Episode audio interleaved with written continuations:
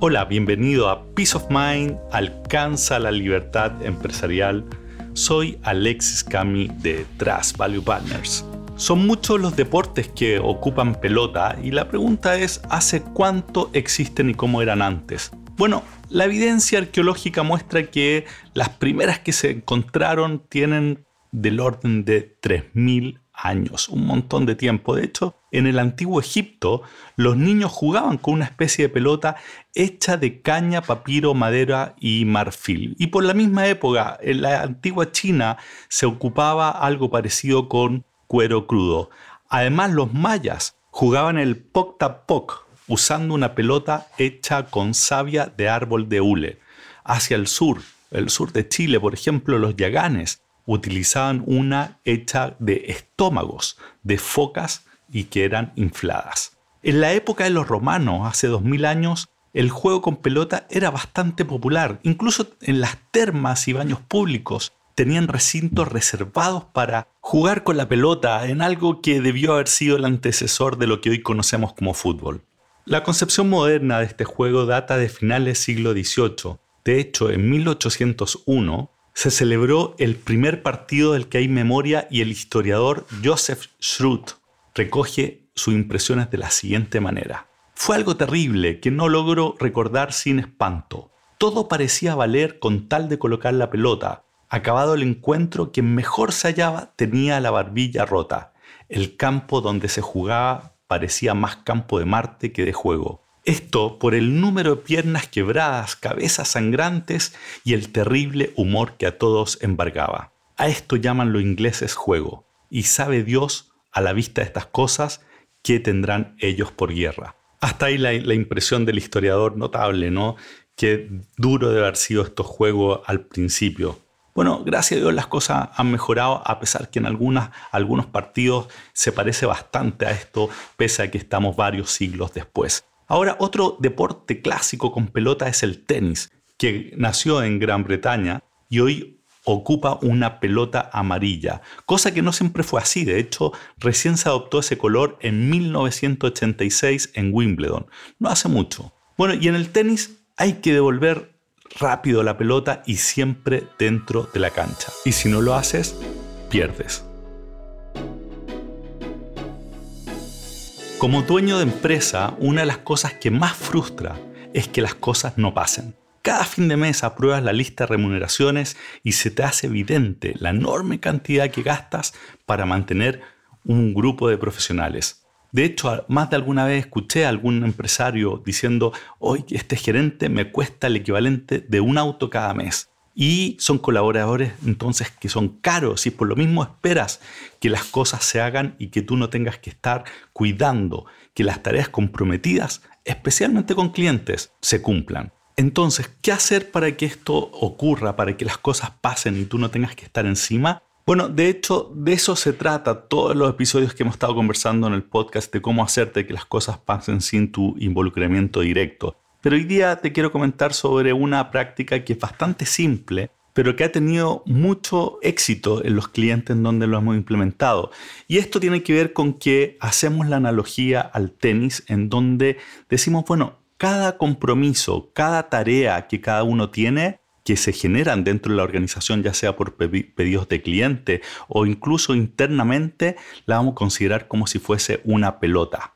Y al igual que como hablamos en el tenis, hay algunas, más que regla, algunas ideas bien lógicas que tienen que ocurrir para que tú no pierdas un partido de tenis. Lo primero es que si te imaginas jugando con más gente, suponte un doble, o eventualmente en un juego de tenis con, en donde hubiese más gente incluso por lado, cada pelota la tiene que tener solo una persona y esa persona es alguien con nombre y apellido. Entonces, haciendo la analogía con el tema de las tareas, cada tarea, cada compromiso, cada promesa que se le ha hecho un cliente, considérala como si fuese una pelota y esa pelota la tiene que tener una persona con nombre y apellido.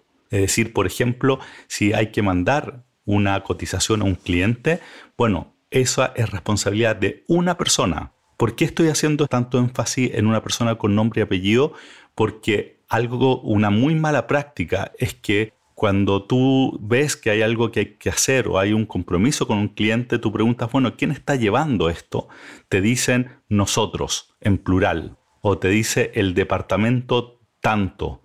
Eso no sirve. No sirve cuando la tarea o el compromiso no lo tiene una persona con nombre y apellido porque esa responsabilidad se diluye. Entonces el primer punto es que todas las tareas, todos los compromisos, todas las promesas hechas tienen que estar bajo la responsabilidad de una persona con nombre y apellido. Lo segundo tiene que ver con que al igual que el tenis, tú lo que necesitas es responder rápido la pelota. Entonces, quizás te vas a acordar de en el capítulo 40 cuando hablábamos con Christian Goldberg. Él decía, mira, nosotros todos los requerimientos que nos llegan tenemos como norma que son, tienen que ser respondidos antes de 24 horas. A eso me refiero, que cuando a alguien le llega un pedido, le llega un mail pidiendo algo, le llega un pedido de un cliente, tiene que haber un estándar de respuesta. Muchas veces está incorporado en la promesa. Por ejemplo, tú dices, mira, te voy a mandar la cotización el jueves a las 12 horas. Bueno, ahí está el tiempo. Pero si no estuviese explícito,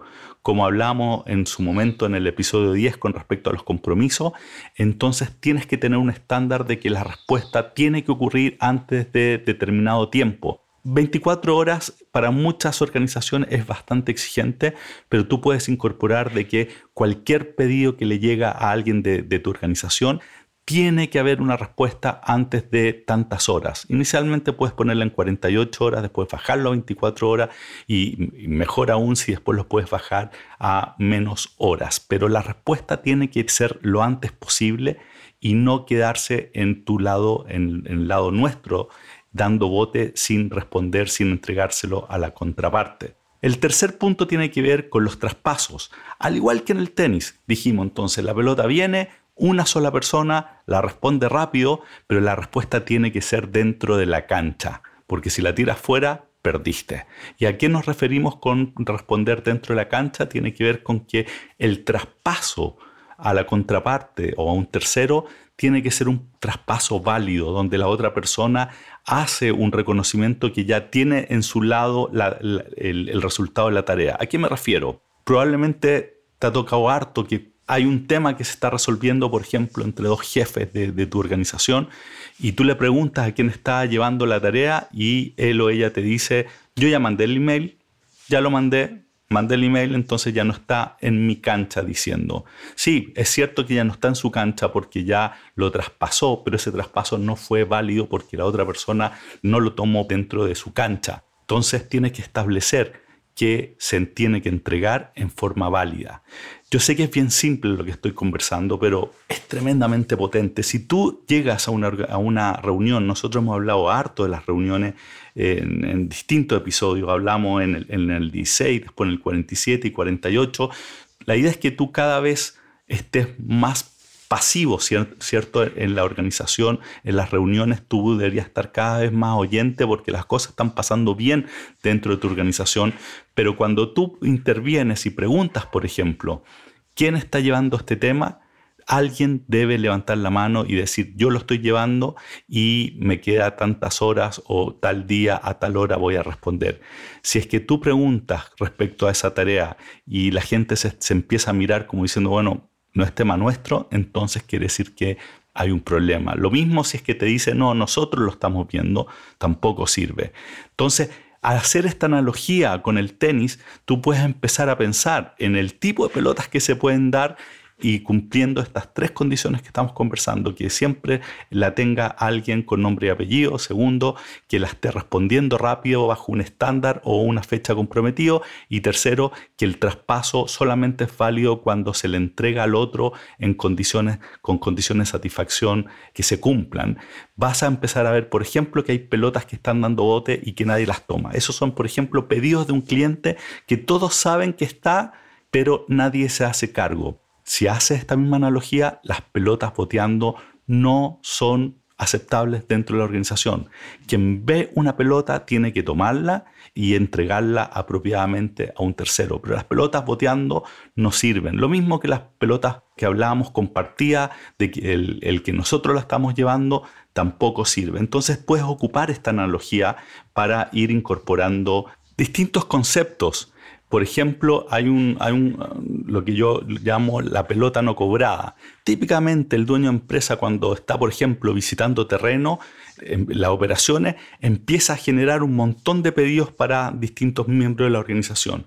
Y hay un cierto tipo de líder que lo que hace, genera estos pedidos y nunca después los cobra. Entonces esto es como que genera un montón de pelotas que están dando vuelta, pero después no, al no cobrarla, la gente se empieza a acostumbrar a que tú tiras pelotas, pero no es necesario responderlas. Entonces mi recomendación es que ocupa esta analogía, piensa en esto porque realmente es bien potente, es bien simple. No estamos hablando de nada muy complejo, pero te va a ayudar a que las cosas pasen más rápido. Entonces con eso cerramos el episodio de hoy. Recuerda que en la organización tienen que jugar como en tenis, ¿cierto? Una pelota, un nombre y apellido. Segundo, responder rápido o en tiempo conocido y explícito. Y tercero, siempre dentro de la cancha, no tirarla fuera.